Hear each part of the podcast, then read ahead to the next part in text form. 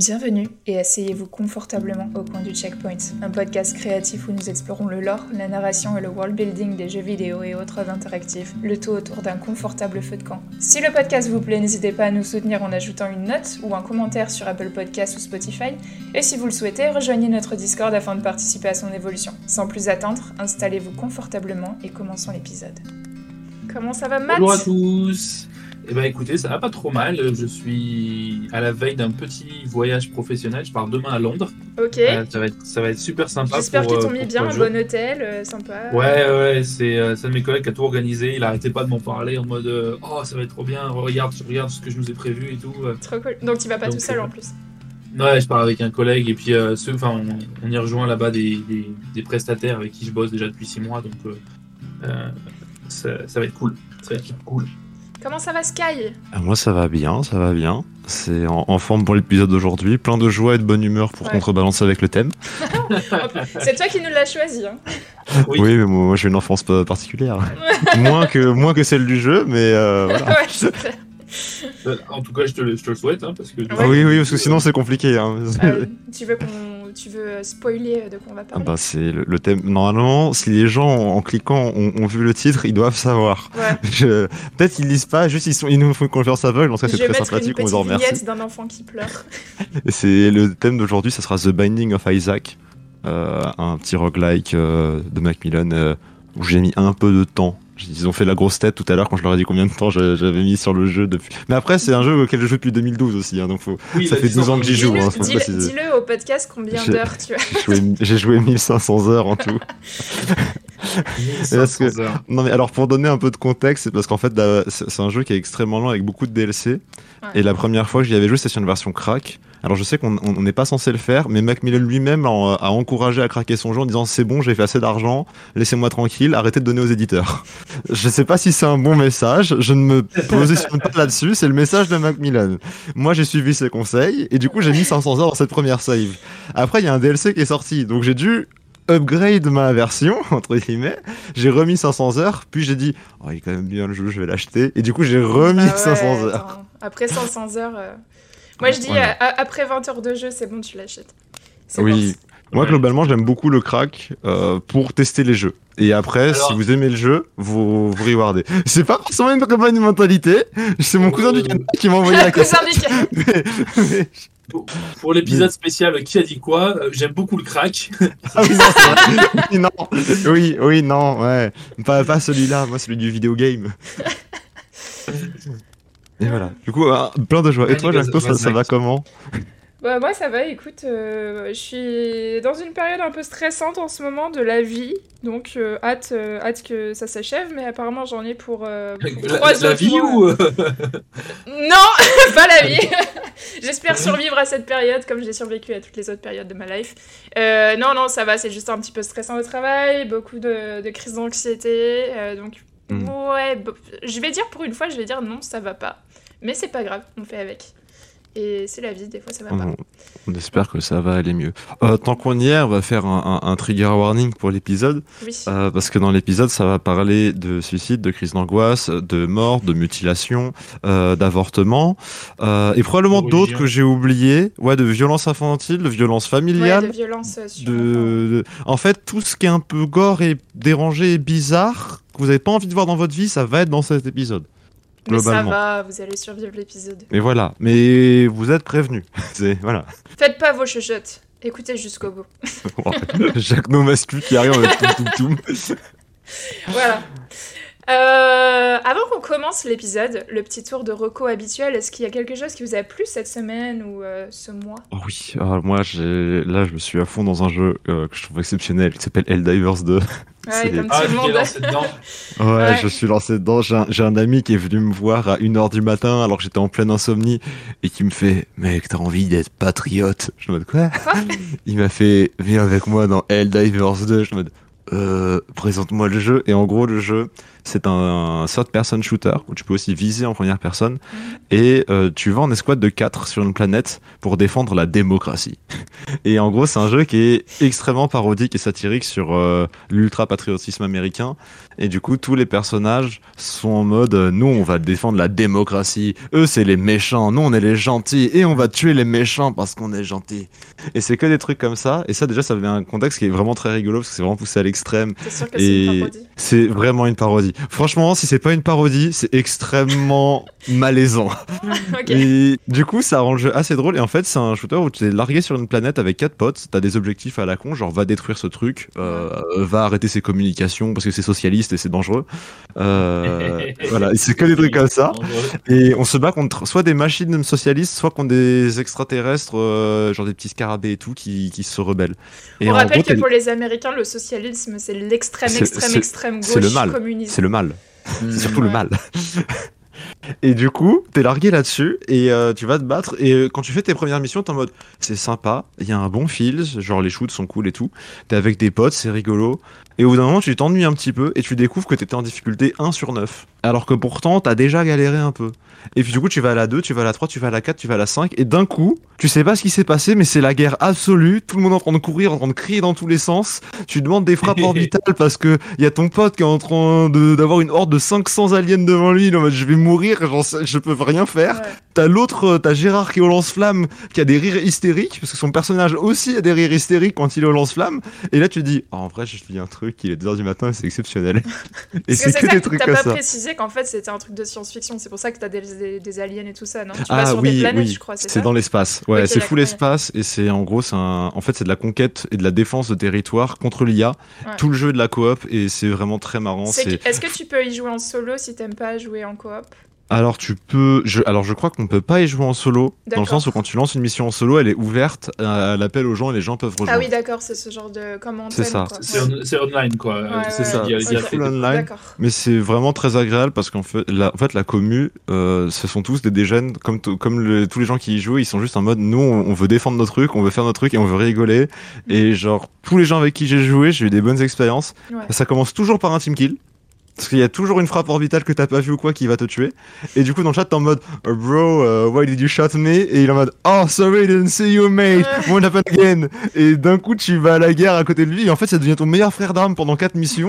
Et après, il part, il est en mode, je vais aider d'autres gars, t'inquiète pas, on se reverra et tout. Tu le reverras jamais. Mais il y en a un autre qui arrive et qui est en mode, ouais, qu'est-ce qu'on va faire aujourd'hui, bro? Est-ce qu'on va faire des machines ou est-ce qu'on va faire des insectes?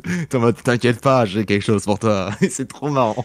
Parce que du coup, on a tous ce, petit RP un peu militaire à la con et on sait tous que c'est ironique. Enfin, la plus, tous ceux que j'ai croisés parce que, en fait, c'est tellement poussé à l'extrême. Genre, dans les écrans de chargement, il y a des, y a des astuces. Genre, il y en a une astuce, c'est avant tout acte euh, en engageant une possible procréation, n'oubliez pas de remplir le formulaire A30B pour que tous vos supérieurs soient au courant. C'est que des trucs comme ça en mode, euh, c'est vraiment très Ouais. drôle. C'est, en fait, faut y, faut y jouer pour comprendre un peu, mais c'est vraiment extrêmement drôle. En tout cas pour moi. Ok. Et, euh, bah, inspiré par euh, Starship Trooper. euh, Ouais, évidemment. Lui-même Ouais. est connu pour être une, euh, une critique Au parodique. niveau du euh, design et tout ça, il paraît. ouais. Ah oui, oui, alors on est des- c'est des- vous êtes des Stormtroopers hein, et vous obéissez aux, aux ordres aveuglément. Ouais. c'est Ok, bah chouette, merci pour ta reco. Et puis t'as l'air vraiment euh, enjoué dessus. ouais, c'est T'étais en, roue libre euh, là, Sky. Et je crois que moi aussi, il me l'a tenté. euh, J'ai j'ai un ami aussi qui m'a motivé hier pour, y- pour m'y lancer. Pas le time. Matt, est-ce que t'as un petit truc? Ouais, j'ai un- alors, il n'est pas si petit que ça, hein, euh, puisque c'est euh, une reco dont on a déjà parlé, je pense, dans le, dans le podcast il y a longtemps, et on en a parlé sur le Discord aussi. Je vais vous recommander The Expense. Euh, alors, cette fois-ci, pas la série télé, mais la série de romans. euh, puisque je l'ai je l'ai fini récemment, euh, les, les 9 tomes que, que forme cette, euh, cette Wow. série. Euh, c'est une tuerie. C'est tout simplement une tuerie absolue. Euh, c'est un, ça a été un immense plaisir de le lire. Euh, un grand vide à la fin quand, euh, quand tu arrives à la dernière page et que tu dis ah, ça y est, c'est vraiment fini pour de bon. Bien. Euh, ce, qui est, ce qui est signe des grandes sagas en général. Euh, alors ouais, The Expense, effectivement, c'est un, c'est à mi-chemin entre le space opéra et la art science-fiction. Mais euh, il faut quand même voir que les, ces deux écrivains, en fait, ils travaillent ensemble sous, le- sous la plume d'une seule personne, enfin sous le nom, sous le nom de plume d'une seule personne, pardon. Et euh, notamment, euh, je sais pas si c'est les deux ou un des deux, mais qui est l'assistant de George R. R. Martin euh, sur Game of Thrones euh, et notamment sur la série. Et ça se voit un peu dans le sens où une bonne partie de, de l'écriture, en fait, t'as l'impression que c'est une scène de télé, que c'est écrit comme c'était pensé pour la télé un peu. Euh, et, euh, et ça marche très très bien. Il y a un certain humour euh, dans les personnages, leur façon de parler, leurs répliques, leur sarcasme, qui nous fait régulièrement, régulièrement rire euh, avec ma femme. On, a, on aime bien se lire les, les répliques, euh, parce que c'est très drôle. Et, et le scénario, voilà, nous, nous, nous a bien pris. euh, on a l'impression de savoir où ça va aller, comment ça va se finir, mais en fait non. Et, Mm. euh, et vraiment, euh, grand, grand plaisir à lire. Donc, euh, si vous avez un peu de temps et un petit peu d'argent, parce que comme je disais, il y a 9 tomes, Ouais. euh, mais qui existent tous en format poche maintenant, euh, The Expense, c'est génial. Ok, trop bien. Et puis, euh, de toute façon, Matt, euh, il y a des sagas qui se relisent, donc euh, sois pas si Voilà. triste. Peut-être rendez-vous dans deux ans pour refaire la saga avec une autre paire d'yeux. Et ben moi, Mhm. je vais compléter la trilogie, parce que du coup, on a eu un jeu, un livre, enfin une saga de livres, et je vais faire un film. Je vais vous recommander le dernier Yorgos Lantimos, qui est Pauvre créature, Poor Things in English. Et euh, voilà, faut aller le voir au cinéma parce que la scénographie est monstrueuse.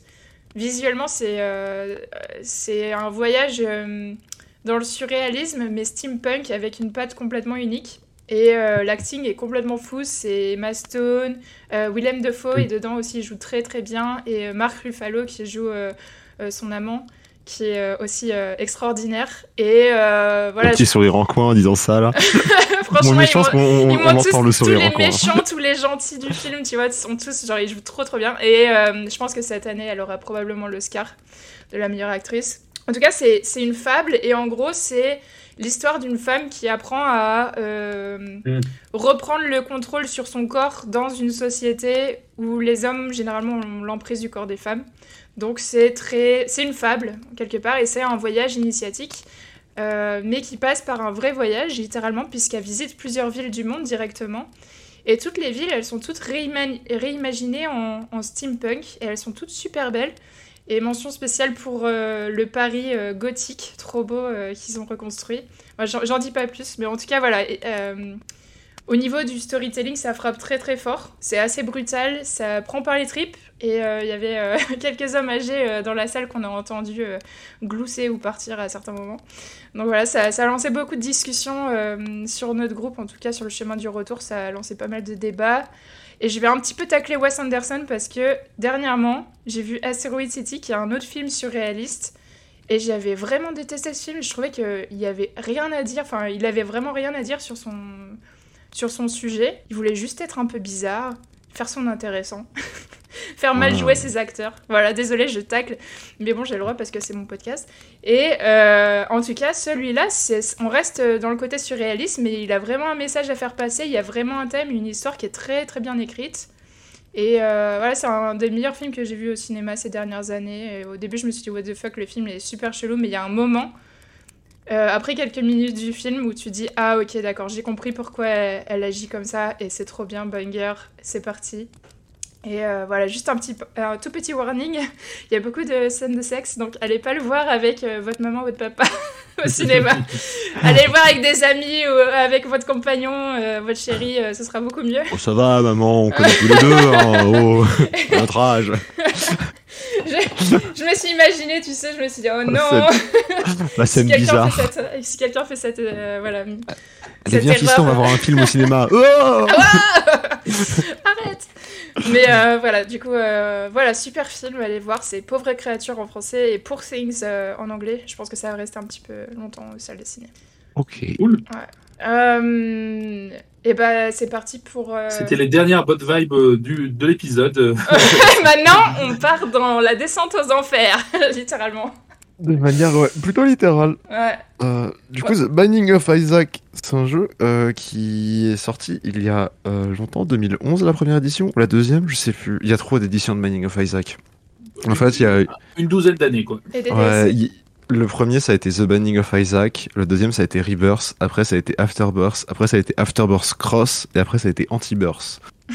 Euh, J'aime bien Anti-Birth. Ouais, Antiburst, c'est le dernier. Et euh, mention à Antiburst, il y a eu un travail de fou dessus. Où, en gros, ils l'ont mixé à un mode qui était ultra populaire dans la communauté pour que le mode soit officialisé. Oui. Et du coup, le modeur a travaillé avec Macmillan et c'est quelque chose que je Il trouve très cool. qu'il aimait bien certains modes et qu'il a directement contacté les programmeurs pour savoir s'ils voulaient pas travailler pour lui. euh. Ouais, c'est un truc que je trouve vraiment très cool comme move.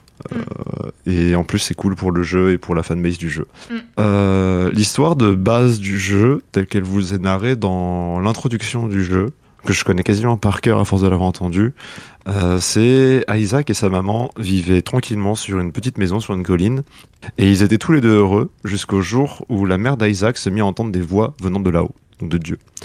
Euh, et en gros, ça suit la fable, enfin pas la fable, mais l'histoire chrétienne. Je sais pas comment on dit, l'épisode chrétien. Ça doit être épisode, je crois, le terme. Mhm. Euh, où euh, Isaac, on lui demande de sacrifier son fils. On, il demande, Abraham. enfin Abraham, le père d'Isaac, doit sacrifier son fils euh, pour prouver sa foi à Dieu.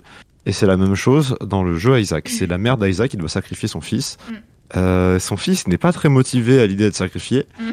et décide donc d'essayer de s'enfuir. Et afin de s'enfuir, il trouve une petite trappe dans sa chambre, une trappe qui nous mène tout de suite au premier niveau du jeu.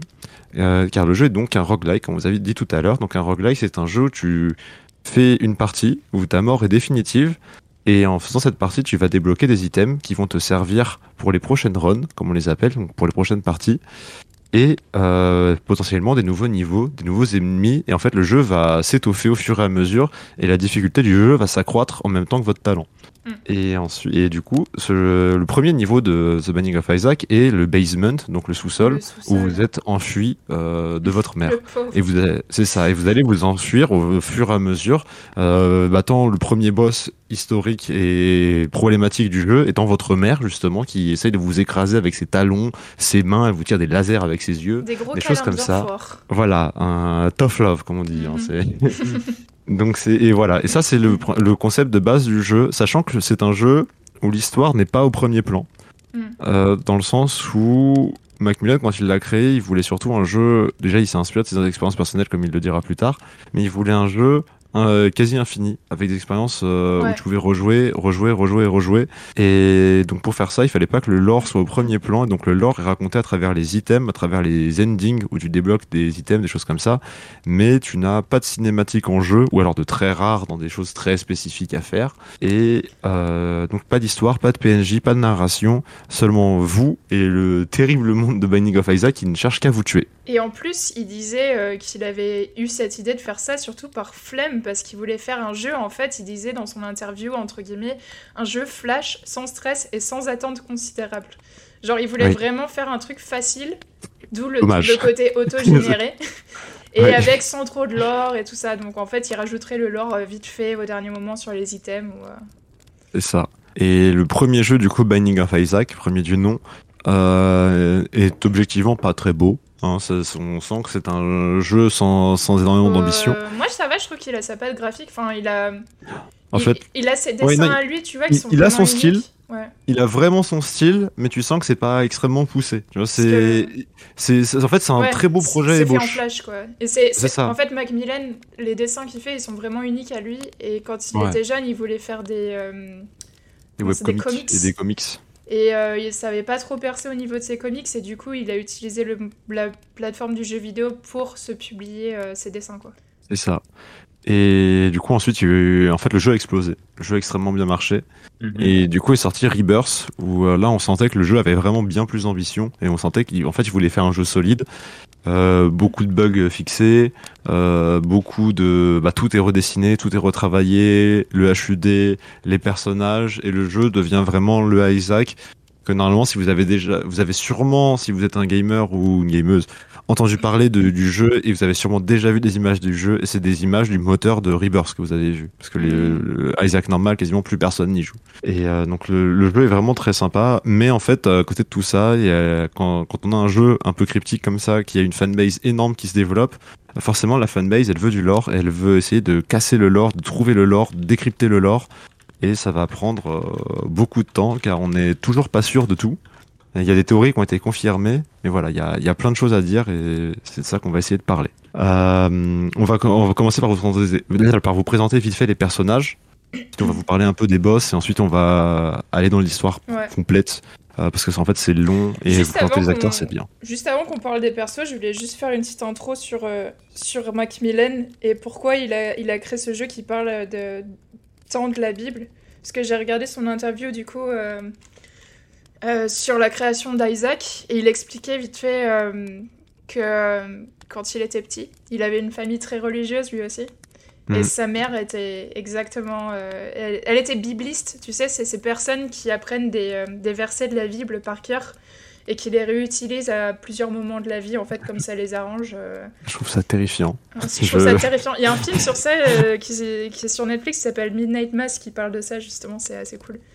Et en fait, c'était un gars qui a grandi dans les années 80, donc il a connu, tu sais, la fameuse satanique panique euh, des gens qui Mhm. jouaient Donjons et Dragons, aux cartes magiques, etc. Et t'avais les pamphlets euh, chrétiens euh, qui propageaient l'idée que si tu jouais au jeu de rôle, tu faisais partie d'un culte satanique et tu sacrifiais des nourrissons, etc. On a Et, fait hier euh, après-midi avec des potes.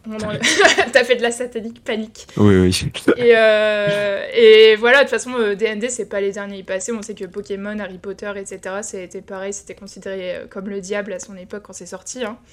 Mais, euh, mais voilà, on, on voit finalement que c'est marrant parce qu'en fait, on, vu, on en a parlé de la satanique panique dans plein d'épisodes. Et on a vu que ça a inspiré plein, de, plein d'artistes. Aujourd'hui, euh, ça a fait l'effet inverse un petit peu du côté que, qu'ils escomptaient, quoi. Ils, ils pensaient... Il euh, voulait écraser la pop culture voilà, et ça l'a développé. voilà, exactement. Ça a développé encore plus d'inspiration. Donc, par exemple, The Binding of Isaac. Et euh, il racontait une anecdote qui était assez marrante où euh, il jouait aux cartes magiques quand il était tout petit avec son pote. Et son oncle, il est venu s'asseoir juste à côté de lui, tu vois, au moment où il jouait aux cartes magiques. Et il lui a dit, euh, j'ai traduit en, en français, si tu lances, voilà, si tu lances un sort, tu me toucheras pas, hein, Dieu me protège. Il a dit ça, tu vois. Et après, il lui a dit, Do you know you can't kill me? Et je je l'ai pas traduit celle-là parce que j'ai trouvé ça ma- marrante la, la phrase en anglais Do you know you can't kill me? Et t'imagines un petit gamin, tu vois, qui est en train de jouer aux cartes magiques et son oncle qui s'assoit juste à côté de lui en mode Tu vas pas me tuer. Quoi? Donc Euh, euh, voilà, c'est vraiment, euh, je pense, à ces anecdotes, elles ont bien nourri son imaginaire pour Binding of Isaac quand il était petit. euh. Et Oui, inspiré de ça, évidemment, euh, l'inspire direct de Legend of Zelda, du personnage en fait qui va dans les donjons euh, pour explorer. Et voilà, il s'est mis un petit peu. Il pense quoi C'est ce petit enfant qui traverse des donjons, tu vois, dans sa tête, euh, comment il explore l'inconnu. Et puis. euh, On, parle de. Zelda 1 et 2. Hein, Ouais, où, voilà, c'était une vidéo dessus avec juste un petit personnage euh, qui bougeait, donc ça ressemblait un peu à ça. Mais euh, comme euh, voilà, il, a- il avait l'impression, lui, quand il était petit, de pas trop s'intégrer dans sa famille très valeur chrétienne et qu'il était un peu rebelle et maléfique aux yeux de ses parents, bah, c'est un petit peu ça en fait le personnage de Isaac euh, qu'il a créé. Quoi. Oui, euh, Mike Millen a raconté plusieurs fois que dans ces jeux, il y avait toujours une part de lui, ce qui je pense est valable pour plus ou moins chaque pièce de création. Ouais. Mais lui, ça se ressent vraiment beaucoup que la religion lui a apporté un peu de bien et beaucoup de trauma. Ouais. Euh, et dans ce jeu, on voit plutôt le côté trauma. Hein, c'est, on voit pas vraiment le côté bon. Euh, à part la, ouais, la, la Bible qui peut aider à battre euh, ta mère euh, facilement. Ce qui je sais pas si c'est un bon point que la Bible puisse tuer ta mère, mais euh, voilà, c'est un bon point dans le jeu. C'est, pratique. assommer, non? Euh, ça c'est dans la cinématique, mais Ah. en, en te- en termes de boss, tu peux, si tu arrives avec l'item de la Bible, rentrer dans la salle de boss de maman et faire euh, j'active la Bible et elle meurt. Elle disparaît.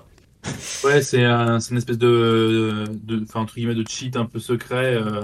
Ouais, c'est il y a plein de petits easter trivia comme ça. Ouais. Notamment plus, plus tard dans le jeu, après avoir vaincu une nombre de fois ta mère et des choses comme ça, tu affrontes Satan. Euh, et Satan, par contre, si tu utilises la Bible, bah, lui, il te tue tout de suite. Parce que tu n'as pas le droit d'utiliser la Bible contre Satan. Ça ne marche pas. Ma, ma question, n'ayant pas joué au jeu, c'est si tu ne, enfin, est-ce que dans le jeu tu as un indice ou quelque chose qui te laisse penser que, hey, vas-y, essaye, la- essaye d'utiliser la Bible sur euh, sur euh, maman. Bah, tu, tu as un ending euh, où tu vois justement la- ta mère qui vient pour te, te- te- te- t'ouvrir les tripes avec son couteau. Euh, Il y a la, la Bible qui tombe depuis euh, le dessus d'une étagère et qui l'assomme de manière purement divine, entre guillemets, parce qu'il y a absolument rien qui fait que l'étagère bouge, et ça la met KO. Et du coup, c'est ton seul indice, entre guillemets, pour le savoir. Mais c'est voilà, c'est en fait c'était plus mis comme un Easter egg parce qu'en fait le boss est compliqué la première les premières fois et au bout d'un moment ça devient vraiment une euh, une case à cocher en mode bon c'est bon j'ai fait ma, la maman je continue quoi. C'est une référence à l'ange euh, qui vient au dernier moment à arrêter Abraham au moment où il est sur le point Mhm. de tuer euh, son gosse, quoi. Tu es, tu es Isaac, ouais. Oui. Ah, attends, c'est- quoi euh, It's just a prank, bro. Ouais, c'est c'est- non mais j'étais pas sérieux, je pensais pas que t'allais le faire. Abraham, oh, franchement, faut rien dire, tu prends tout, euh, tout au premier. insupportable Abraham. La lettre. hein. Plus jamais je sors avec toi. Non, euh, et du coup, on a euh, un total désormais de euh, 17 personnages jouables dans Isaac x 2. Car, comme on vous en parlait tout à l'heure, euh, il y a euh, de la violence domestique et du coup, chaque personnage euh, a sa version euh, brisée, euh, maltraitée par ses parents, euh, comme s'il l'était déjà pas assez. Et donc, on va voir par exemple, on a Isaac, on a Tainted Isaac qui s'appelle The Broken, où c'est le personnage d'Isaac mais avec des bleus en plus. euh, des stats différentes, des choses comme ça. Sympathique. Tainted, C'est- oui, toujours. Tainted Isaac? C'est Ouais. une référence à quoi, ça? Euh, non, c'est juste dans le jeu. C'est- ça, c'est juste, c'était, c'était purement Rien pour à lancer voir des avec la personnages. Bible. Parce qu'en fait, les personnages, euh, pour info, tous les personnages jouables, ils ont un- une équivalence dans la Bible. Genre, c'est toujours des noms euh, de personnages. en- en fait, c'est avec un français, petit sera- caméo. En fait, en français, ça se traduirait par souillé entre guillemets. Genre, c'est Ah. Isaac souillé, et c'est dans le sens où il commence un peu à être euh, chopé par ses péchés, et c'est la partie la plus Mm. méchante euh, de lui, la plus extrême qui ressort. Et en termes de mécanique de gameplay, c'est la mécanique du personnage de base, on la pousse à l'extrême, voire à- au ridicule, Mm. pour euh, créer un nouveau personnage un peu sympa à sortir. Il est rouge? Euh, non, il est vraiment tabassé avec des bleus dans tous les Ah, sens. Il a un œil en moins. euh. Après, il y a des personnages. En fait, vu qu'on a 17 personnages, forcément tous changent énormément. Ouais. Et euh, il y en a qui, ouais, il y en a un, il, a, il est écorché vif. Enfin, y a- vraiment, c'est que de la bonne ambiance, que des choses comme ça. Euh, sachant que chacun de ces personnages représente un, un aspect de la personnalité d'Isaac et slash de ses péchés, slash de son passé. Mm. Et je crois que Jacques, tu nous en as présenté euh, un ou deux. Tu as préparé. Je te laisse prendre le micro. Euh, et bah écoute, j'ai regardé un petit peu le, le- Tu as des personnages jouables qui sont Jacob et Esau. Alors, dans la Bible, après la sale affaire de Abraham sur Isaac, évidemment, euh, on sait que Isaac, il survit. Et en fait, comme son père, il deviendra. euh, il, creusera des puits, ce sera son boulot principal, et il vivra, selon la Bible, jusqu'à 180 ans. Ça va il mourra aveugle et euh, il aura euh, deux enfants jumeaux qui seront Jacob et Esau, qui sont des personnages jouables aussi dans Binding of Isaac. Et euh, je crois que c'est que dans le DLC d'ailleurs, et petite trivia, en fait, Dans Antiburst. dans Anti-Burst. Et Ouais. Ezo, il a la peau rouge dans le jeu. Et il fait, ils font toutes les deux une grimace. D'ailleurs, ils pleurent parce qu'ils doivent enterrer leur père. Mais Ezo, en fait, il a dit qu'il était roux et velu à la naissance, portant comme une fourrure de bête. Donc en fait, euh, il était tout euh, rouge, euh, Mhm. cheveux rouges, je sais pas pourquoi, mais je crois que les chrétiens, ils Il pas d'âme. ils aiment pas trop les roux, voilà, désolé pour tous les roux qui nous écoutent, mais choisissez votre religion. Donc, euh, donc voilà. Donc voilà pour les personnages de Jacob et Esau. Il y a aussi le personnage de, de la mère d'Isaac, on en avait débattu en interne, qui s'appellerait Magdalena, Maggie. Et en fait, on le sait qu'elle s'appelle Maggie parce que, en fait, c'est. C'est pas dit. euh, Non, pardon. Ah, ça s'appelle. Attends, je. En fait, le, le personnage s'appelle Magdalene. Et euh, il y avait eu dans le jeu de cartes qui est Binding of Isaac ça. for Souls, on avait vu la carte du, qui parle du nom de la mère qui s'appelle Magdalena. C'est ça, je l'avais écrit euh, quelque part ailleurs. Que voilà, c'est sur le jeu. de- Il faut avoir le jeu de cartes parce que son nom de famille est pas dit euh, dans le jeu normal. Et sur le jeu de cartes, tu retrouves une fausse carte de crédit avec le nom de famille de, de Magdalene. Et en fait, son nom en entier, ce serait euh, Magdalene au Moria. Moria, c'est la montagne en fait sacrée que Dieu a envoyée à Abraham pour, euh, pour sacrifier son fils. Donc c'est aussi une référence à ça. C'est la montagne. C'est les mines où il y a un balrog, la Moria. C'est les mines de la C'est ouais, Balrog. c'est ça. Je n'accepterai aucune autre théorie. Moi, j'ai pensé à ça directement, j'ai pas pensé à la Bible, donc tu vois, comme la pop culture, elle Ah, c'est, a... c'est- c'est la Bible, mais des nerds, quoi. C'est- C'est la la vraie Bible des Bible. nerfs. Exactement. Donc vous le saurez, euh, rien ne s'invente, tout se transforme. Marie Magdalena dans la Bible, c'est, euh, elle est connue pour être l'un des disciples de Jésus. Aujourd'hui, l'Église est reconnue comme apôtre, mais à l'époque, c'était hors de question que- qu'elle soit reconnue comme euh, Ouais. apôtre en tant que femme du coup. Bah ouais, quand même. Donc voilà. Et si vous lisez le verset de Luc, il est dit que euh, elle suit Jésus comme tous les autres disciples et qu'elle a récemment été exorcisée pas moins de sept démons pour être exact. Ça va. Ça va. Se- seulement 7. C'est suggéré que le chiffre magique. euh. Ouais, exactement. Et c'est su- c'est suggéré que c'est Jésus qui l'aurait exorcisé plusieurs fois, mais ça reste super vague. Et ça explique en fait que pour euh, obtenir le personnage en Binding of Isaac, il faut avoir 7 cœurs que tu dois obtenir pour débloquer le perso. Donc je pense Oui. que c'est une référence par rapport à ça. Et d'ailleurs, ça serait les secs péchés capitaux, peut-être? Ah oui, peut-être aussi les 7 péchés capitaux. Mm. Et euh, la pop culture, elle a fait souvent passer euh, Marie Magdalena pour une prostituée, mais euh, ça n'a jamais été le cas dans la Bible. Alors il y aurait des théories comme quoi ce serait un pape, le pape Grégory Ier, qui, qui aurait voulu un petit peu lui donner ce rôle de slut parce que patriarchie et sexisme. Mais voilà, ce serait voilà, Alors, ce a- serait, a ce serait pas euh, une prostituée dans la vraie vie, elle était vraiment euh, voilà, la disciple préférée de Jésus. Il est dit qu'apparemment il se serait embrassé sur la bouche et que euh, elle était là pour, euh, pour sa résurrection et sa mort. Donc euh, son symbole dans Binding of Isaac c'est la, la croix, la croix du Christ. Il y a, il y a aussi euh, dans la Bible, je crois que c'est Mm. selon Saint Jean, euh, la, la grande prostituée, alors qui n'a pas de nom. Oui. euh, Enfin, non, pardon, qui n'a pas de nom. Qui s'appelle Babylone. Mais euh, autant Oui, dire. voilà. C'est The War of Babylon. Euh, Mm. Voilà, The Roar of Babylon, mais c'est son nom en fait. Euh, Babylone euh, la Grande. Elle, elle est dans le jeu. Et en fait, ce- ça serait euh, son arrivée annoncerait euh, euh, l'apocalypse. oui, dans, dans- dans le, dans Isaac, ils ont décidé que c'était Lilith, une démone, euh, Ouais. qui, serait la War of Babylon. Et bah ce serait apparemment Grégory, le pape, qui aurait confondu les deux. À un moment dans un écrit, il aurait, au lieu de dire Magdalène, il aurait dit euh, le nom de la prostituée et ça aurait confus euh, les gens apparemment pour croire qu'elle serait prostituée, mais c'est pas le cas. Au, au Alors, passage, juste euh, un, un dernier petit point sur Magdalène. Les gens disent souvent que, euh, enfin. si tu regardes toutes les femmes dans la Bible, elles sont toutes euh, la femme de, tu vois, l'épouse de quelqu'un. Mm. Elles sont pas vraiment individu- individualisées et Magdalène c'est la seule femme qui est plus ou moins un statut d'indépendante dans la Bible. Donc voilà, c'est Ok. elle est plutôt, Ah, intéressant. plutôt stylée. Alors, petite touche d'histoire, euh, sur, enfin d'histoire, de théologie historique. Ouais. Euh, la, la fameuse grande prostituée, en fait, euh, les historiens pensent qu'elle symbolise l'Empire romain. Ah, D'accord. C'est l'arrivée de l'Empire romain, euh, notamment à Babylone, à la ville de Babylone, euh, qui serait voilà, un signe d'apocalypse, c'est la fin du monde, euh, parce que bah voilà. Donc pour l'instant, s'en sort bien, ça va. avec leur grosse Voilà. lance.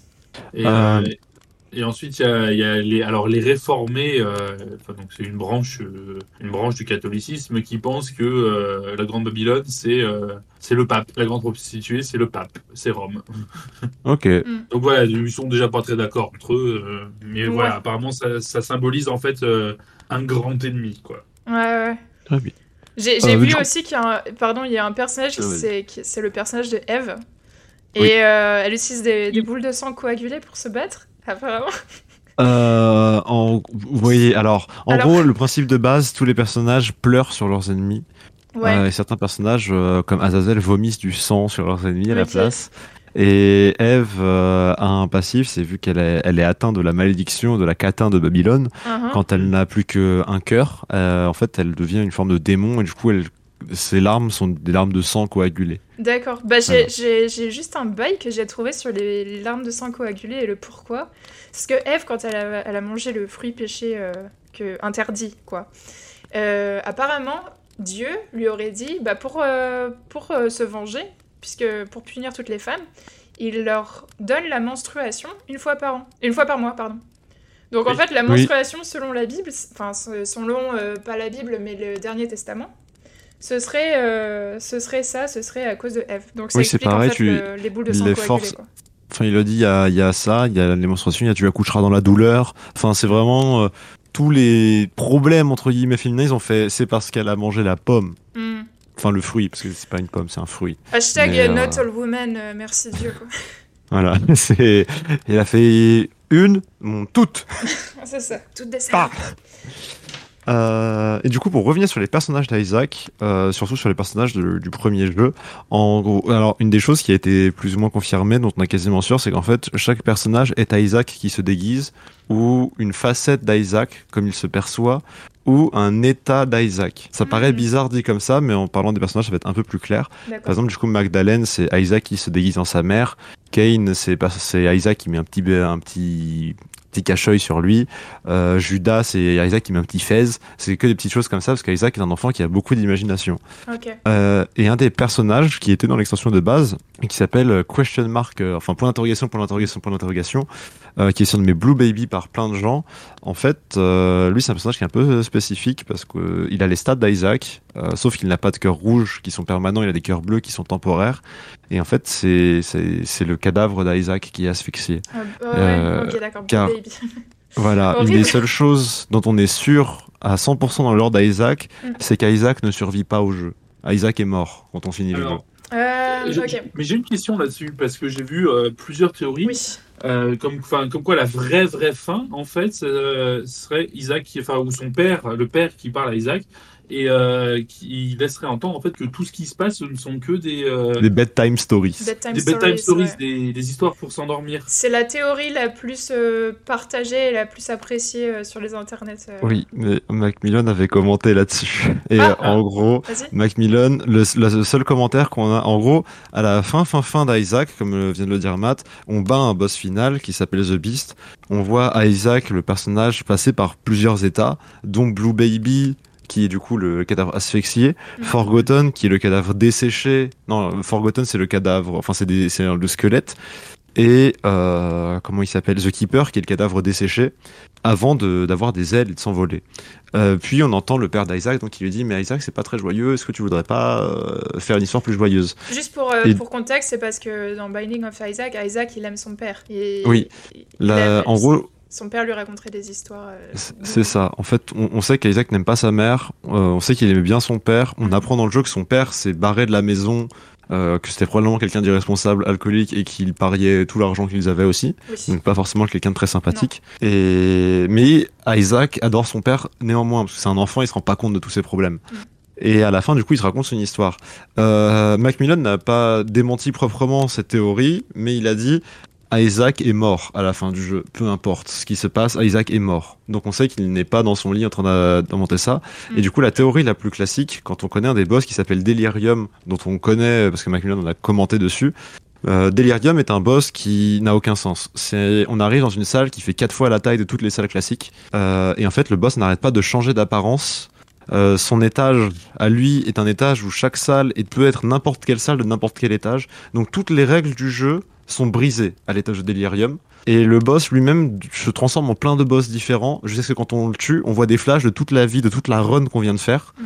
avant qu'il meure et qu'on disparaisse. Et en fait, ça, c'est l'état le plus poussé, entre guillemets, du jeu. C'est l'état d'Isaac tel qu'il est quand il nous raconte l'histoire. C'est en fait, Isaac est mourant, est en plein délire. Et du coup, ne sait pas où partir, ne sait pas où aller, parce que son esprit est en train d'exploser, en fait, C'est le en quelque tunnel, sorte. euh, c'est le Big Bang avant la mort. Voilà, exactement. Et du coup, le, le boss, The Beast, le boss final caché, caché, caché x3, c'est compliqué, euh, où euh, le père d'Isaac lui dit Viens, va raconter une histoire comme ça. La théorie qui est la plus plausible, à mon sens, euh, c'est qu'en fait, c'est Isaac qui, qui est en paix avec euh, lui-même, qui a décidé d'arrêter ses démons et de s'accepter comme il est, et rejoint, entre guillemets, une place meilleure. Parce que un des commentaires de Macmillan, c'était Je ne sais pas ce qui se passe après la mort, peut-être ça, je ne sais pas vraiment. Le Mm. truc, hein, il, était, il, est- il reste toujours un peu cryptique pour que les fans puissent s'amuser et s'approprier le jeu. Mais globalement, euh, il est quand même en mode, bah, c'est- pas joyeux, hein, c'est- il est mort. Ouais. hein, c'est- Ok. voilà, donc, côté, je... si, si c'est ça, c'est le bedtime story, effectivement, le père, faut peut-être lui retirer la garde. Ah hein, non, mais parce en que... fait, ce serait, ce serait les bedtime story, mais en fait, les, les bed- enfin, l'explication avec ça, c'est qu'à chaque fois qu'il meurt, c'est juste qu'il s'endort au Oui. moment où, euh, où il lui Mm. raconte des histoires. Donc c'est pas vraiment que- qu'il lui raconte En des fait, bedtime il- story, mais c'est plus une métaphore en fait. Enfin, c'était la théorie de la métaphore, mais d'accord, ça, ça, a été en- débunké. En fait, du coup, au final, euh, l'histoire de ce qu'on pense savoir, c'est donc euh, Isaac se fait pourchasser par sa mère, mais ça n'arrive pas vraiment. En fait, sa mère est quelqu'un de violent, sa mère est quelqu'un de fanatique, mais ne lève pas forcément la main sur son fils, et son fils euh, s'échappe euh, dans son imaginaire. Euh, donc en fait, le jeu est un rêve d'Isaac.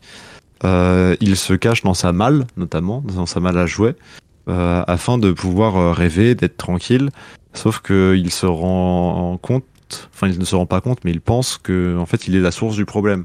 Parce que Mm. ses parents se, se- s'engueulent à cause de lui, euh, des problèmes partout, tout autour de lui depuis qu'il est né. Et Bah, du comme, coup, tous il- les, comme tous les enfants qui sont dans une famille violente. Quoi. c'est ça, c'est en fait quand t'es enfant, t'as pas le recul nécessaire et tu te dis bah ça doit être moi le problème. J'ai j'ai mal mis la table et du coup maman est en colère et du coup papa est en colère et du coup ils se prennent la tête et oh mon dieu je suis un monstre. Mm. Euh, ce monstre dans Isaac c'est Azazel qui est la part sombre d'Isaac euh, et qui du coup le fait spiraler dans une dépression et en fait il s'en veut énormément au fur et à mesure du jeu. Ça se voit de plus en plus, euh, notamment avec bah, il y a des il penche vers le suicide, il a envie de se pendre, il a envie de faire des choses comme ça. Et au final, euh, une des scènes, euh, je crois que c'est l'ending 15, si je me trompe pas, on voit Isaac en train de suffoquer dans son coffre. Et pendant qu'il suffoque, son corps shift. Il arrête pas de changer, il, il phase en fait. Il est lui, puis il est le démon, puis il est lui, puis il est le démon, et le démon sourit. Ouais. Donc c'est Isaac qui est consumé, consommé par sa part d'ombre euh, avant de mourir en fait. Azazel, euh, dans la Bible, c'est euh, le nom que tu donnes un peu à la, à la chèvre qui va être sacrifiée sur euh, l'autel. euh. C'est the scapegoat, c'est la, Mm. la comment Il y a un terme en français. Euh, le, le truc sacrificiel. Ouais, le bouc émissaire, Ouais, voilà, exactement. Le bouc émissaire, c'est celui qui prend tes péchés à ta place et ou tes problèmes et tu le jettes et c'est bon. Mm. Et du coup, Azazel, c'est ça, c'est tous les problèmes d'Isaac personnifiés. Et euh, bah normalement, il essaye de s'en débarrasser, mais il n'arrivera pas à s'en débarrasser. Euh, Il y a deux autres personnages qui arrivent très vite après, qui sont Lazarus et Eden, qui sont des personnages. Enfin, Eden, donc c'est le jardin d'Éden, c'est le paradis, et Lazarus, c'est un quelqu'un qui a été ressuscité par Jésus. Et encore une fois, ce sont des personnages. Du coup, c'est Isaac après sa mort dans sa. En fait, c'est la mort, c'est pas rapide quand t'es mort par asphyxie. Tu, tu délires longtemps. Et du coup, là, c'est la partie de quand il, n'a, il ne peut plus survivre. C'est une partie euh, qui ascende de lui, qui s'élève aux cieux et qui du coup cherche à rejoindre le bonheur et des choses comme ça. Mm. Euh, au fur et à mesure des DLC, y a, je, je trouve personnellement que les personnages ont de moins en moins de sens et sont de plus en plus là pour le gameplay. Mais ce qui Ouais. est normal parce que dans un jeu, tu peux pas faire. euh, Enfin, le jeu était déjà ultra compliqué, le lore était déjà super dense. Donc rajouter au, au moment des personnages, tu fais bon bah, je voulais faire une mécanique cool. J'ai eu l'idée, mais en termes de lore, je sais pas comment je la mets. Bon, je vous ai mis le personnage. Tenez. Ouais, voilà, ça. Il y a tellement. Enfin, le lore de, le lore de, de la mythologie euh, chrétienne, catholique, elle, elle est tellement dense. Enfin, chrétienne, pardon, pas catholique. Elle est, elle est Oui. tellement dense déjà, il y a tellement à faire avec tout plein d'histoires, de personnages, etc. Bah, C'est surtout qu'ils ont le- l'Ancien et le Nouveau Testament. Ouais. Et, euh, et quasiment tout ce qu'il y a dans le Binding of Isaac, hein, c'est c'est, euh, basé sur l'Ancien. Les, Qui, euh, si je ne m'abuse, est, euh, est l'équivalent de la Torah juive. La Torah juive, exactement, Oui, j'allais dire aussi. Exactement. Et- et Donc c'est en fait c'est deux religions en une quoi. C'est plein de Oui, religions. Et sachant que du coup dans Isaac on a donc cette histoire là qui nous est narrée par les endings, par les personnages et il y a énormément de théories qui circulent sur plein d'autres faits et de personnages, notamment par le biais des items. Les items Oui. et les boss jouent un- une part extrêmement importante. Notamment il y en a, il y a une théorie qui était très populaire euh, qui n'est pas vraiment démentie. On sait que Isaac est le seul enfant né de la famille. Euh, mais il y a des grandes théories sur le fait qu'il y a eu un avortement et que Isaac euh, s'envole. En fait, le personnage de Magdalene, à la base, quand on ne savait pas encore que c'était le nom de la mère d'Isaac, euh, beaucoup soupçonnaient que Isaac se costumait en sa sœur. Une sœur qui serait du coup morte euh, d'avort, enfin avortée. Et parce qu'en fait, on a un item qui s'appelle The Wire Coat, donc c'est le, porte-manteau en français. Et en fait, c'est un cintre donc qui est cassé, donc comme pour être allongé et plein de sang. Ah, Euh, mais tu sais ce que c'est aussi le, le Ouais, centre voilà. Ok, d'accord. Et en fait, c'est un, un outil entre guillemets qui a été utilisé pour avorter euh, dans les périodes où on pouvait, où il n'y avait pas de planning familial, des choses comme ça. À l'époque où c'était pas autorisé. Voilà, je vais pas vous décrire euh, l'utilisation, hein, c'est voilà, c'est assez horrible en termes de pratique. Parce qu'on- bah, il n'y avait pas le choix, hein, c'est pas pas de pilule, pas rien. Donc voilà, on faisait comme ça. Et donc il y avait cet item-là, il y avait notamment la, la perruque où il y avait des phrases, des choses comme ça. La perruque de maman qui s'appelait, mais qui ressemblait à la perruque de Magdalene. Et du coup, à force, tous les gens ont réussi à crafter un truc et ça faisait sens. hein. On était en mode oui, c'est sûr qu'il a une sœur, c'est sûr c'est ce personnage-là. Et Isaac s'en veut parce que dans sa tête, elle est morte et lui, il n'est pas aimé, c'est sa sœur qui est aimée. Et il y a énormément de choses comme ça. Ça parle de trauma d'abandon, ça parle de. Tous les boss aussi représentent un problème, entre guillemets, d'Isaac. Euh, tous les personnages représentent un péché d'Isaac, comme il se le perçoit. Euh, toutes les endings font partie en tous les sens. Il y a un personnage qui est extrêmement important qui s'appelle The Lost. C'est un personnage qui, qui meurt en un coup. Euh, et en fait, c'est l'âme d'Isaac. Et ce personnage, pour l'avoir, il faut avoir le poster de recherche d'Isaac. Parce que, euh, en fait, sa, sa mère, dans un des endings, ne sait pas que Isaac est caché dans sa malle et pense qu'il a fugué. Et du coup, le recherche dans la ville et met des petits posters, des choses comme ça. Et si tu arrives à voir ce poster-là, que tu joues à Isaac et que tu trouves une salle sacrificielle et que tu meurs dessus avec le poster, alors tu débloques l'âme d'Isaac. Mm. Parce que enfin, il y a plein de trucs comme ça qui, ça est rigolo en termes de gameplay parce que c'est des trucs un peu paumés. Mais quand tu regardes dans le sens, c'est pour débloquer l'âme de ton personnage, faut qu'il se suicide en pendant une des seules preuves d'amour de sa mère qu'il y a dans le jeu. Oh, c'est, Ouais. oh, Oh, c'est lourd. Battez-vous euh, toujours pour vos droits. euh, là, maintenant, on est en 2024. Et euh, là, je pense qu'il y, a- il y a plein de pays qui régressent. Euh, c'est c'est pas. c'est- Ça fait, c'est même pas inscrit dans la, constru- dans la Constitution. Je sais que c'est passé récemment en France, mais si on veut pas retourner à la période du centre, Ah oui, non, c'est, vous oui. laissez pas faire. Ouais, et euh, un autre que j'avais pensé aussi pour, euh, pour la perruque, ça peut être aussi juste, tu sais, les petits enfants, euh, quand ils retrouvent les, les talons hauts de maman euh, dans la... Mhm. et les, les perruques, ou les... et tu sais qu'ils s'habillent avec et ils font des défilés.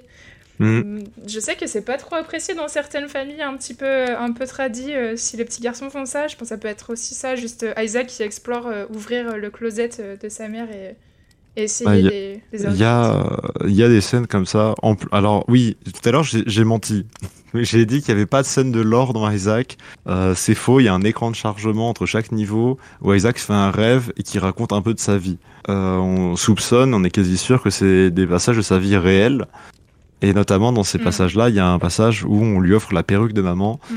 euh, ou de ma, enfin de la perruque de Maggie, et il la porte et évidemment ses camarades euh, le raillent, se moquent de lui et sont en mode bah c'est ridicule, tu n'as pas, enfin il y a pas de texte, mais tu Ouais. vois plein d'enfants qui rigolent à côté, qui sont en mode. Ouais. évidemment il le vit pas très bien. Euh, Il y a quoi d'autre comme scène? Il y a des scènes où il le, il le défroque pour euh, parce que c'est marrant d'humilier un enfant, euh, où il se fait uriner dessus ou pleurer dessus. Enfin, il lui lance un liquide qui n'a pas l'air consommable. Euh, voilà, c'est, c'est- non mais c'est vu que ça reste des dessins en noir et blanc avec plus ou moins des stickman, c'est compliqué à interpréter, mais voilà. Ouais. Euh, Ok. Il y, a- il y a plein de scènes comme ça et globalement, tu comprends que Isaac a plein d'imagination, n'est vraiment pas heureux dans sa vie et euh, c'est un peu triste de savoir que bah, le jeu est extrêmement influencé par la jeunesse de Macmillan Euh, parce que du coup quand tu vois tout ça tu moi je peux pas m'empêcher de faire un parallèle de me dire bah c'est trop bien on a ces jeux tu vois mais euh, au secours le pauvre j'espère que que ça va mieux parce que ça va l'air compliqué hein. Ouais, malheureusement, il y a des gens qui s- devraient pas faire de bébé. Oui. On va, Désolé. pas- on va pas partir dans ce débat parce qu'on peut y être longtemps, mais euh, Ouais, oui. Le point du checkpoint devient le coin du débat. Euh, on trouve Alors, finalement, un vous êtes pour ou contre les enfants on se, on se wokise. On se wokise. Oh, elle a toujours été. Hein. Non, je sais, mais c'est pire. Désolé. Les- Si vous voulez arrêter, euh, allez-y. Et Ne revenez Ou pas. Ouais, mettez un petit commentaire positif avant quand même au cas où. et- Oui. On en apprend tous les jours, les amis. Euh, écoutez, si vous, euh, il, il faut que vous passiez par la case checkpoint. Voilà. Mais euh, voilà, du coup, un, un Isaac, un jeu extrêmement dense avec beaucoup Ouais. de lore. Euh, moi, je vous le conseille. Parce que, Enfin, ça serait bizarre de pas conseiller un jeu où t'as 1500 heures, de dire oh, non, vraiment il est nul. J'ai- persévéré, mais j'aime pas. Ça, ça me fait penser à ce, tu sais, euh, les, les best reviews of Steam, Oui. euh, où t'as des mecs qui te disent franchement ce jeu ça va, c'est correct, ils ont 2000 heures sur le jeu. Oui, euh, j'avoue. Parce euh, qu'en fait, ils, ils écrivent la review au moment où ils ont fait 2000 heures et qu'ils ils commencent à être un, un tout petit peu blasés, tu vois. C'est vraiment Ouais. frustrant, quoi. Et, et, euh, je, je me, je me souviens quand je bossais à Artefact, il y avait un mème, euh, parce que Artefact a sorti un jeu il y a, je sais pas, il y a 10 ans, qui est Garfield Kart. Oh. C'est l'équivalent de Mario Kart avec Garfield. Euh, c'est une vraie. It's a real thing, c'est un vrai jeu, It's a c'est sur thing. Steam. It's a kinky. J'ai Et, euh, et en fait, euh, c'est plutôt pour les enfants, hein, il y a zéro difficulté, enfin, euh, c'est bien, c'est une version bien simple de Mario Kart. Et sur Steam, il y a des mecs qui ont 12 000 heures sur le jeu. Enfin, ça n'a aucun sens. En fait, tu ça- ça- Je te Ça, dis, mais c'est pas possible, il y a- c'est c'est des bots en fait qui tournent. euh, Et, En fait- euh, et genre, il y a des reviews avec des mecs qui ont des centaines d'heures. Et euh, je crois qu'il y a un, il avait mental genre. du gars qui ferme le Et- jeu après 2, millions d'heures sur Tu sais que euh, sur pour le coup, j'ai un pote qui a 200 heures dessus. hein. Bah, voilà, par exemple. Parce qu'en fait, il y a un espèce de fanatisme de juste c'est Mario Kart avec Garfield et c'est trop marrant parce que c'est un peu euh, ridicule et ils sont en mode c'est trop bien. Et euh, il y a un mec, je crois, qui avait genre 800 heures. Et sa, sa review, c'était Please send help. S'il vous plaît, envoyez de l'aide. On va envoyer le squat, tu sais, l'armée, la police, pour, pour ouvrir la porte d'entrée. Mais euh, Bro. je- je- jetez un œil si vous êtes curieux. Allez sur la page euh, Steam de Garfield Kart et euh, regardez les reviews et filtrés par, euh, par temps de jeu. C'est un- c'est un truc hallucinant. Bref. Tu sais que récemment, j'ai rejoint un peu à Monster Hunter World et j'ai regardé les reviews aussi. Il y en avait une dans le même style où il y a un gars qui fait un truc genre euh, ouais, ce jeu est un peu nul, machin, il y a tel défaut, tel défaut, il fait une petite liste. Et puis tu vois que le gars a 400 heures. T'es en mode quoi? Bizarre. Et euh, il y a un petit edit à la fin et c'est un petit paragraphe de genre 3-4 lignes. Et l'edit il est en mode ouais, en fait, j'ai écrit cette review quand j'avais genre 10 heures dessus. Et en fait, j'ai continué à jouer et c'était trop cool. Et en fait, je suis entré dans un lobby, je me suis fait plein de potes. Et au final, euh, j'ai rencontré une meuf et je suis marié avec elle, j'ai un enfant et c'est trop bien. Ah, donc Et- euh, tu peux éditer tes reviews, Tu cool. peux éditer tes reviews. Ouais, mais du coup, ouais. tu vois, il y, a- y y les petites reviews comme ça qui sont Ouais. rigolotes et il y en a qui sont touchantes et tout. J'aime bien lire les reviews de Steam. C'est trop trop cool. Il y a plein J'aime bien, bien lire les reviews claquées des Sims. Il y a des trucs marrants. Il y a des trucs trop marrants. Et, euh, et soyez pas ce mec, euh, s'il vous plaît, euh, d'écrire des reviews si vous avez 400 heures d'écrire une review négative sur le jeu. Si vous avez 400 heures de jeu, c'est bon quoi. Ah, je crois que j'ai une review sur Steam qui est postée. C'est une review sur Yakuza Kiwami ou Kiwami 2 et je crois que j'ai juste marqué à jouer à ce jeu. Il est cool. Ouais, Comme ça, genre juste up. de please, please play this game. et c'est tout. Ok, bah est-ce que c'est tout pour Binding of Isaac Alors, moi, j'ai une question. Vas-y. Ouais, pour, vas-y. euh, pour, pour Sky surtout, comme c'est le grand expert, euh, un peu comme quand on était en, en première et euh, en, en, en- et en terminale et qu'on étudiait des textes d'auteurs et qu'on se disait non mais en vrai, On n'a pas surinterprété. toutes ces analyses qu'on fait, le mec il, a ju- il voulait juste dire que, la chaise était rouge, hein, il n'y avait pas de, il y avait pas de quoi en faire une Ah oui, dissertation de 8 la pages. À quel point tu penses que c'est pareil pour le jeu, qu'il y a vraiment énormément d'interprétations et que c'est pas juste le mec qui s'est dit bon attends il me faut des nouveaux boss, quel genre de truc chelou je peux sortir et qui a juste sorti des trucs sans aller chercher aussi loin que ce que les joueurs trouvent. C'est ho- C'est horrible cette question parce que c'est une question que je posais tout le temps et que je, je suis persuadé qu'elle est vraie et qu'on surinterprète quasiment tout le temps tous les trucs des auteurs.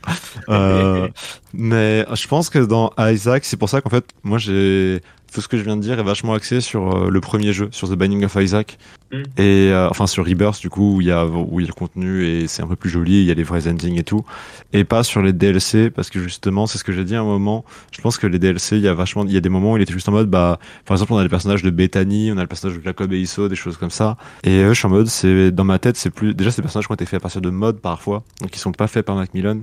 Mm. Et ils sont juste très cool, ils ont un bon gameplay, mais je vois pas comment ils fit dans le lore. Mm. Euh, et c'est pour ça que j'essaie de parler que du truc de base. Et il y a sûrement de la surinterprétation. Par exemple, moi, je suis quasiment persuadé que l'ending où il y a papa qui est en mode euh, non, mais tu veux pas nous raconter une histoire plus heureuse, c'est aussi un petit, c'est un gros troll de la part de Macmillan en mode euh, ah, ça fait 10 ans que vous faites des théories sur le jeu.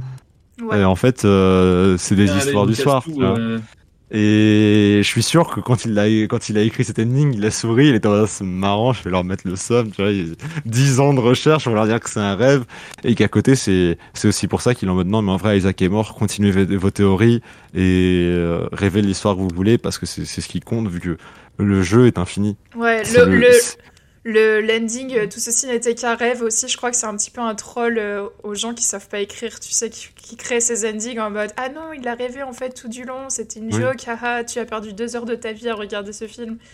Tu vois, c'est c'est un petit peu, je pense que c'est une running gag chez les auteurs, scénaristes de tout ceci n'était qu'un rêve, c'est haha, gros troll, tu vois.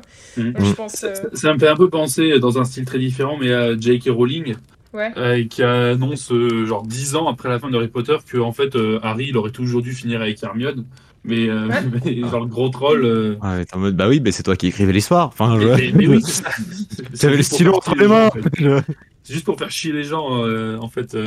Mais euh, oui, voilà, moi je pense qu'il y a évidemment une grande part d'interprétation, euh, mais Macmillan a toujours été extrêmement orienté vers sa communauté et très à l'écoute euh, dans son jeu. Et je pense que c'est pour ça qu'il il voulait un peu nourrir sa communauté. Ouais. Et j'ai l'impression, je- pense que c'est- une interprétation de ma part, mais que il fait, il donne des, des comme ça des fragments pour alimenter, pour que les gens continuent, pour euh, alors qu'en fait son jeu infini dans le gameplay le soit aussi dans l'histoire. Ouais, c'est possible. ouais. C'est aussi un kiff de la communauté d'interpréter des choses. Ouais, c'est pour ça que c'est cool regardes- de laisser, si t'es créateur de contenu, de laisser des Ça- contenus ouverts. euh. Tu regardes C'est- C'est fou les- comme les joueurs. euh, les ils joueurs passionnés. chercher- Tu Ah regardes bah oui. les, forums d'Isaac de 2016 quand il y a Rebirth et Afterbirth qui ont commencé à, à vraiment marcher, Mm. mais c'est une dinguerie. Hein. Les gens font des travails d'enquêteurs, mais de fous furieux. Ah hein. oui. C'est je, souviens quand je incroyable. avec, euh, avec Nikki, euh, la, la lead, euh, lead narrative designer sur Hunt, euh, et qu'elle adorait en fait aller regarder toutes les théories sur le lore que les joueurs trouvaient, euh, euh, parce que j'étais là en fait quand elle, quand elle écrivait le lore en question. Et qu'elle regardait, elle fait putain, mais euh, regarde ce qu'ils vont chercher et tout. Je fais ah, mais ça, j'avais même pas pensé, euh, ça, c'est une super idée. euh. Limite, ça devient presque une source en fait d'idées a posteriori. Ouais. Euh, tellement il y a de, il y a d'idées et de connexions que les joueurs ont faites que, auxquelles les auteurs ouais. n'ont pas, pas forcément Mm. pensé. Et dans l'autre sens, il y, a des, il y a des trucs, des fois, elle, elle cachait des trucs et euh, elle regardait qui va trouver quand. euh, et ça la faisait rire quand il y a des joueurs qui, euh, enfin, quand ils trouvaient toujours pas, après un mois, il y a toujours pas une note dessus. Mm. Ou euh, quand au contraire, euh, ils trouvaient, elle disait ah, ah, ils ont trouvé. euh, et elle, elle commentait sur Twitter. euh, C'était un kiff pour elle. euh. Je vais glisser une petite reco vite fait, parce que ça colle vachement bien avec ce dont on vient de parler. Euh, The Great Review, qui est un ancien journaliste vidéoludique et qui continue de manière indépendante à faire des vidéos et tout. Mhm. Et regardez la, la- la vidéo La quête du dernier secret. Si le sujet dont on vient de vous parler vous, vous plaît. Et c'est vraiment euh, un jeu, euh, une communauté assoiffée de connaissances et voulant découvrir ce jeu. euh, de plus en plus, Le- alors le jeu c'est Shadow of the Colossus, ça vous savez Mhm. un peu le thème, et il y a une porte dans ce jeu, il y a un secret, il y a un mystère autour de cette porte, et c'est une petite vidéo de 14 minutes, c'est pas très long. Et en 14 minutes, vous découvrez qu'une communauté acharnée fait des trucs de fou, et à quel point ils sont acharnés, et à quel point c'est une dinguerie ce que les gens peuvent faire sur Internet des fois quand il y a un élan positif. Bon, malheureusement aussi quand il y a un élan négatif, mais moi je préfère Mhm. me concentrer sur le positif. Ouais. Mais et là, il... c'est vraiment la vidéo est incroyable, le storytelling est incroyable. Allez la regarder et ça vous montrera que les gens passionnés, ils en ont, ils en ont en, en- en stock et ils sont prêts à donner et à faire des trucs de fou. Ouais, de ouf. Ouais, cool, c'est. Euh... Voilà. C'était ça. En fait, si, si vous, quand vous aurez vu la vidéo, vous comprendrez vraiment pourquoi je l'ai reco et vous serez en oui, effectivement, ça, ça, ça, ça fit. Ça fit très très bien dans ce qu'on est en train de dire. Quiz Voilà. time. Quiz time. Ok, j'ai euh, j'ai un, un quiz euh, en stock depuis quelques semaines maintenant. Euh, alors donc il n'est donc pas lié au Binding of Isaac ni à la Bible. Tu l'avais écrit quand euh, ton quiz? C'était pour quel épisode? C'était pour l'épisode magie. Ok. Donc être un quiz sur la magie. Ok. Et comme ça, ça permettra de voir aussi si Sky a fait ses devoirs et s'il a écouté l'épisode qu'il a raté ce jour-là. Euh, pour. euh. Alors, euh, ce quiz, euh, règle un peu particulière. Toutes, toutes les questions, si je ne m'abuse, euh, ont quatre propositions. Mais je vais vous laisser d'abord un peu de temps pour euh, avoir une chance de répondre directement. Donc, la façon dont ça, se pa- dont ça va se passer. Je vais poser pas la compris. question. Je vais poser la question. Ouais. Vous avez une chance de répondre. Ok. Si vous répondez correctement, vous avez deux points. Si aucun de vous deux ne sait ou ne donne la bonne réponse, dans ce cas, je vous donnerai quatre propositions et le premier à répondre la bonne question aura, euh, pardon, à choisir la bonne proposition aura un point. Mhm. Ah, Ok. Ok. Je la ref. Je la ref. Il y a un jeu télévisé qui prend ce principe. C'est bon. J'ai la ref. Ouais, arrête. La télé, quoi Euh, Oui. Bah. écoute, j'ai- J'ai ma la mère. télé. euh, ma mère, elle regardait beaucoup. Je- J'ai j'ai une bonne mémoire. alors, on va, on va partir avec la première question. Donc, quelle civilisation ancienne est souvent créditée euh, en tant qu'origine pour l'ésotérisme et les traditions magiques de l'Occident Euh, hébreu? Euh, bah non, l'Irlande Raté, raté. Alors, quatre propositions. Petit A, égyptienne. B, grecque. C, romaine. Ou D, babylonienne. Babylonienne. Romie- Romaine. Eh ben, raté tous les deux. Bouh. Ce sont les Grecs. Quoi? On n'a pas fait les devoirs. Bah, sont En les fait, Grecs. parce que j'ai fait mes devoirs et j'ai j'ai vu que la magie en Grèce, c'était pas. un- Il y avait pas beaucoup de bails euh, sur la magie. Alors, en fait, En cas, euh, euh, Pythagore, par exemple, euh, leur, leur- en fait, leur, leur, leur philosophe était aussi régulièrement considéré comme des mystiques. Et Pytha- Pythagoras était aussi connu pour, pour ses réflexions sur euh, l'ésotérisme et, la, et le, euh, enfin, voilà, le contact divin. Et il y a beaucoup, en fait, de, de traditions grecques qui sont euh, par la suite à l'origine de différentes tra- traditions d'ordre magique. D'accord. Parce que moi j'avais vu que la magie dans la Grèce antique c'était que des bails d'esprit, de, de défunts, etc. Mais ça va pas au-delà de ça. Mais je sais pas. Il y, a- euh, il y avait énormément de. Non, non, il y avait aussi énormément de divination, oui. de divination et de contact avec les dieux, avec notamment la pitié, mais ça, ce qui la, encore la plus destinée, ouais. ouais. Ok. Ouais, Alright, zéro point. ça Question numéro fort. 2, plus facile celle-là. Dans la série Harry Potter, quel est le nom Oh non. du sort que l'on utilise pour amener un objet jusqu'au lanceur? Axio. Oh, j'y connais rien Harry Potter. Deux points pour Sky, bien joué. Je connais que Lumos. Parce que je me rappelle Eh ben, de euh, Lumos. Vous ne gardiez les vieux ça quand même, Lumos. pour l'évitation. Ah oui, c'est vrai. Avec le troll là. C'était bien Axio, bien joué Sky, deux points. Question numéro 3, c'est quelque chose que j'ai raconté dans l'épisode sur la magie. Ah. Attention. Donc techniquement, Jack No a Oui. une avance. Oui, mais je me rappelle plus bien des noms. Vas-y. Mhm. Quel est le nom de la religion ésotérique fondée par Aleister Crowley? Ah, euh. Si, c'est. Ah, Je si, je sais, en attends plus. deux secondes. C'est Golden Dawn. Non. Si. Non. Moi j'ai un nom de religion, c'est mais c'est pas lui, c'est pas Staff Safari. Gold- Golden Dawn, c'est euh, le nom de la, de la société secrète qu'il a rejoint au début. Ah, pardon. Vas-y. Alors, quatre propositions. Petit A, Wicca. Petit B, Téléma. Petit C, druidisme. Petit D, satanisme. Et Lema Téléma, ouais. Eh ben, c'est bien Téléma, effectivement. Un point pour Sky, plus rapide. Je suis déçu, Jack. No. Déçu. Un petit cœur. Question numéro 4. Quel est le fameux illusionniste et euh, artiste Houdini. Pardon non T'as dit Houdini. bien, Ouais. bien joué. Oh non, mais sérieux Ah bah écoute, Houdini. je préchote, c'est Il a 55 même ans. pas eu le temps de finir sa phrase Quel est, quel est le fameux illusionniste et artiste connu pour ses euh, cascades qui impliquaient des, euh, des aquariums et des camisoles de force? Charlie Chaplin. Il a notamment inspiré le, Prestige, Tout à fait. Harry film de Christopher Nolan, que- qui est un de mes préférés, que j'adore, avec un casting extraordinaire. avec un Australien par le nom de Hugh Jackman. Oui, et puis euh, Scarlett Johansson, et Christian Voilà. Bale, et David Ah, Bowie. c'est vraiment un sacré cast. hein. Oui. Et donc Harry Houdini, euh, de son vrai nom Eric Weiss, Ah oui, c'est Euh, moins magique, moins ma... voilà, plus, mafieux gangster un peu. bah, il est d'origine hongroise, en fait, hongrois-américain, et qui est devenu euh, connu effectivement pour ses euh, échappées euh, de, de différentes euh, camisoles et, et autres chaînes, et pour ses euh, challenges sous l'eau. Et premier euh, spectacle euh, télévisé, je crois aussi. Un premier spectacle de magie euh, retransmis à la télé? Ouais, Ok. Ça, j'avais pas la data. Ça fait 5 points donc pour Sky, mais il y a encore largement le temps de remonter. euh, C'est vrai? Ok, d'accord. Att- attention, Parce qu'en fait, moi, j'ai trop de pression, j'ai trop de pression, j'arriverai jamais à faire question pour un champion, j'ai trop de pression à trouver les noms euh, quand, je, quand je suis sous la pression. Ouais, vas-y. Vas-y, vas-y. Dans le folklore, quel est le nom de l'épée légendaire ayant des propriétés Ah, magiques je sais, attends, attends, attends, je sais, c'est Damoclès, Damoclès. Ah non, Raté, non, non, c'est, oh putain, je- ah bah c'est euh, Excalibur. Oui, Trop tard, trop c'est. Putain. J'ai voulu mon, faire cerveau, comme toi, j'ai voulu faire comme toi, j'ai voulu faire. Eh oui, que- raté. mon cerveau est cassé par le Japon. Parce que pour le retrouver, j'ai pensé à Fate, où il y a le, le roi Arthur. Et je me demande, c'est quoi de son ulti qu'elle crie?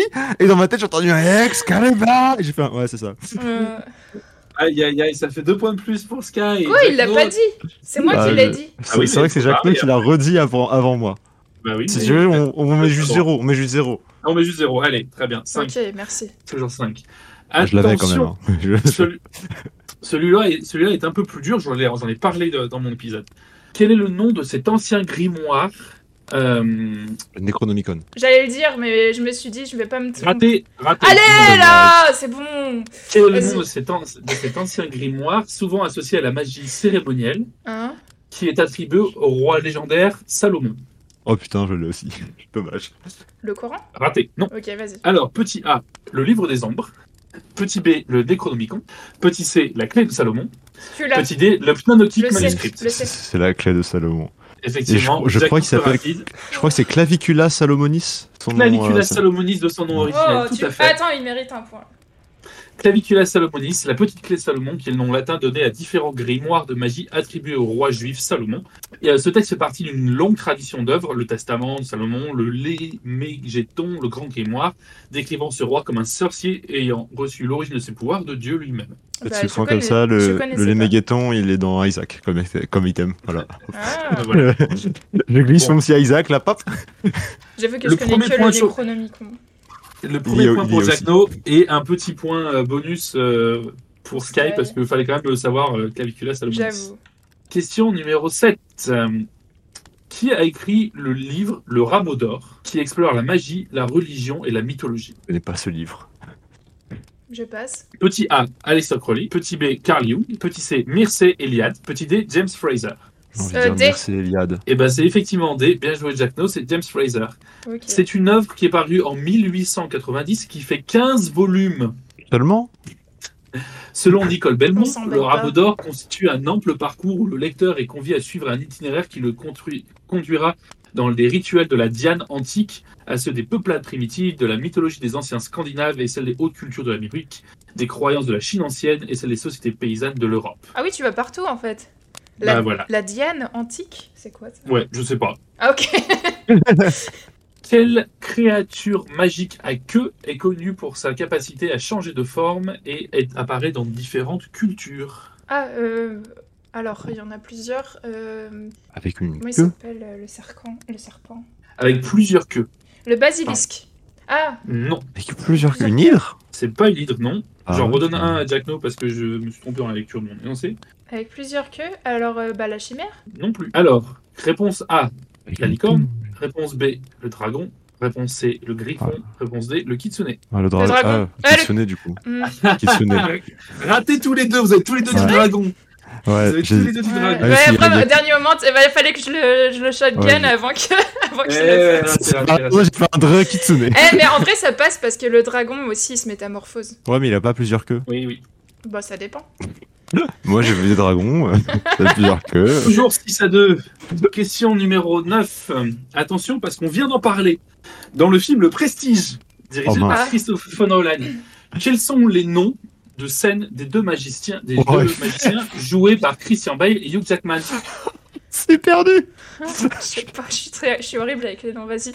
Ce serait au random pour moi. Alors, réponse A, le grand Danton et le professeur. Celui-là, ouais. Réponse B, l'illusionniste et le magicien. Réponse C, le prestige et l'énigme.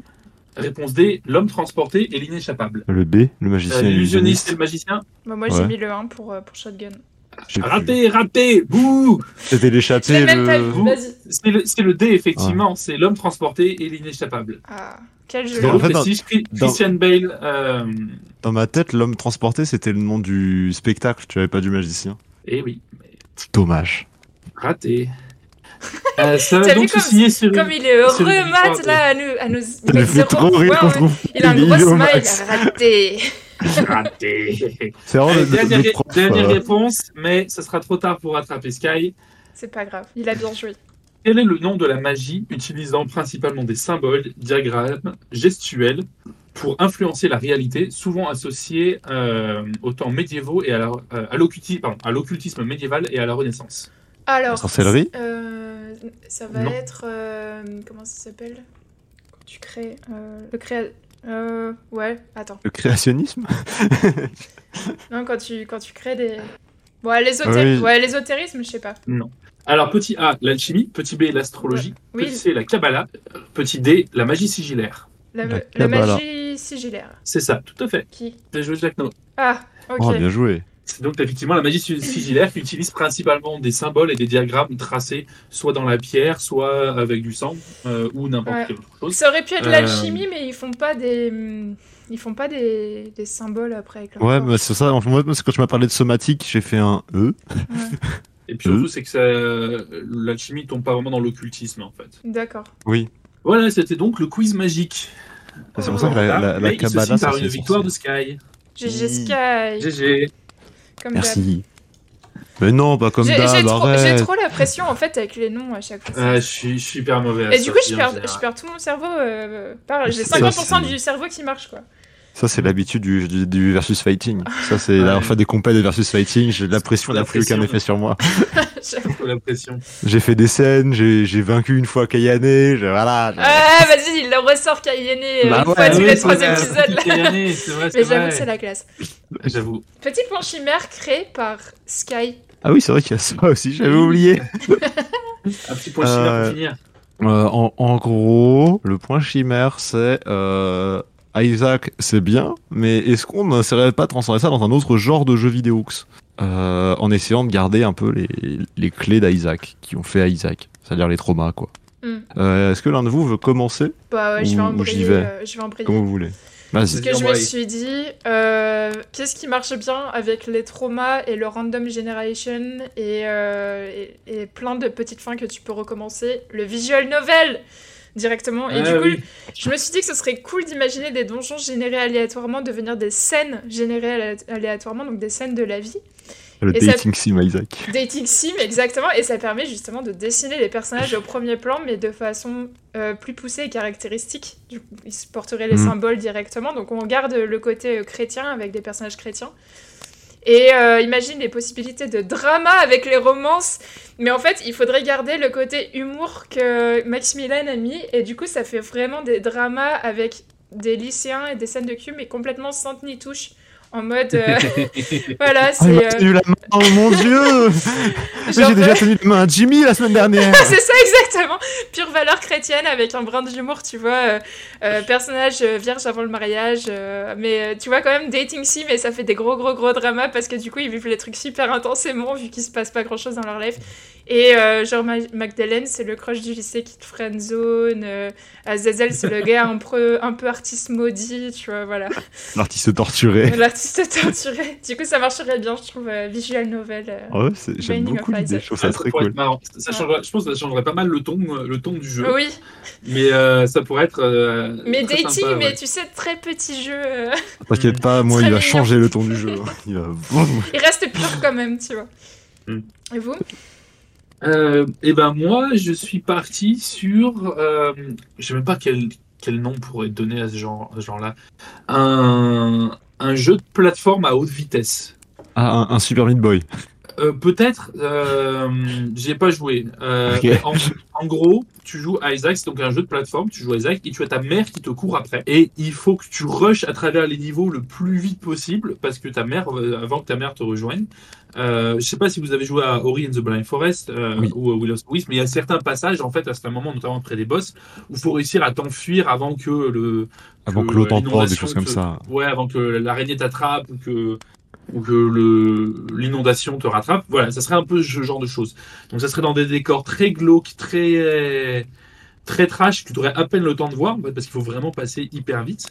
Euh, et si jamais ta mère euh, te rattrape, c'est game over.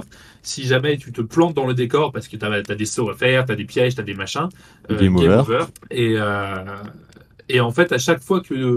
Il y aurait un, un- donc un certain nombre de niveaux. Et en fait, à chaque fois que tu arrives jusqu'à la fin euh, à échapper, donc à sortir de la maison, ça pourrait se passer dans une maison, mais ça pourrait être euh, Mhm. euh, les, les enfers, ça pourrait être l'échappée des enfers à nouveau avec les, les neuf enfers de Dante, hein, euh, et que tu arrives à sortir, et ben tu recommences, mais avec un nouveau personnage qui te court après à la place de ta mère. Et qui, a, qui change en fait en fonction du personnage. Les... Le niveau reste plus ou moins le même, mais les pièges, euh, les pièges changent. Tu as, des des plateformes qui étaient plateformes avant, qui maintenant, quand tu les touches, elles euh, elles s'effondrent après une seconde, euh, ou ce genre de choses. Ou, euh, Ouais, histoire de speed à chaque fois le jeu, le rendre Voilà. plus corsé. et- C'est vraiment un jeu d'échappée en fait. Faut vraiment te, te barrer le plus vite possible parce que ta, ta mère euh, ou bah, les autres, euh, ou Satan, ou le père, ou Magdalene qui te court après.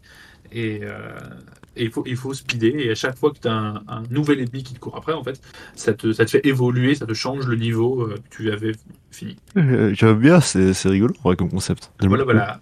Et Ça toi, fait- Euh, alors moi, je me suis dit euh, comment je peux me servir du gameplay d'Isaac et des items pour l'incorporer dans un jeu où ça offrait du sens. Et j'aimais bien le concept de garder le trauma. Et du coup, il y a, il y a un peu le concept du trauma dans mon jeu, mais ça a été un peu transformé. En fait, c'est bien de parler de trauma. Euh, cette phrase n'est pas sortie sans contexte. C'est bien de parler de trauma, mais c'est mieux de les infliger à ses amis.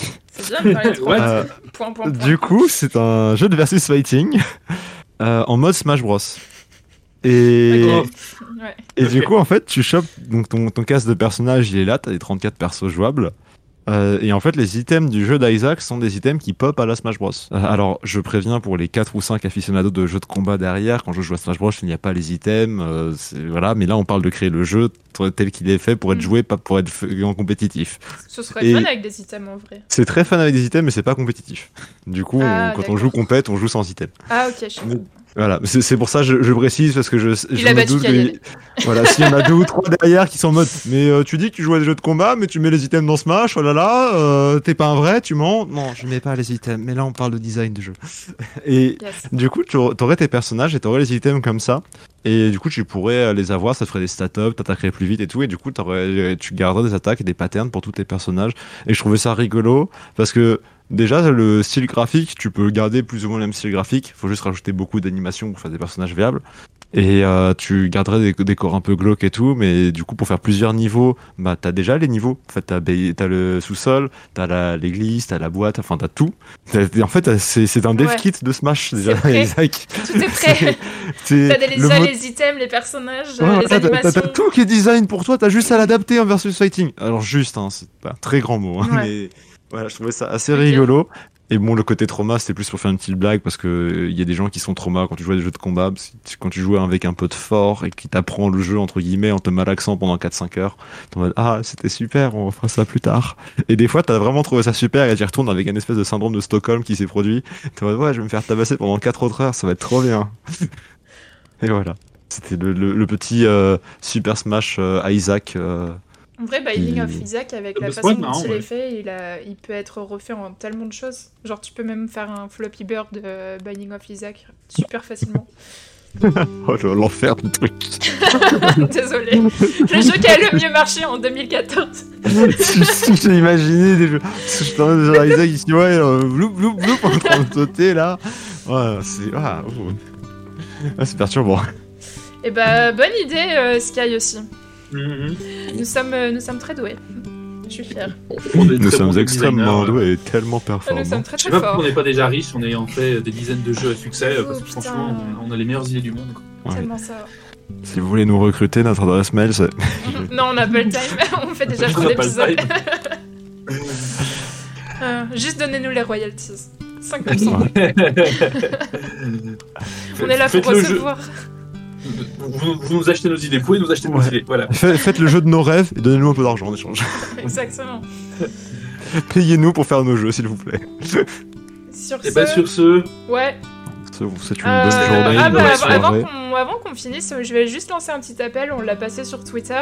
Euh, si vous êtes un créateur de d'univers, si vous êtes un créateur d'histoire, si vous êtes dans le jeu de rôle, si vous êtes dans le jeu vidéo, euh, on aimerait bien cette année avoir un petit peu plus de guests, euh, faire des interviews, pas nécessairement juste un chit chat au coin du feu euh, tous les quatre, parler de vos projets, parler d'histoire, parler de ce qui vous plaît, un thème dans le jeu vidéo.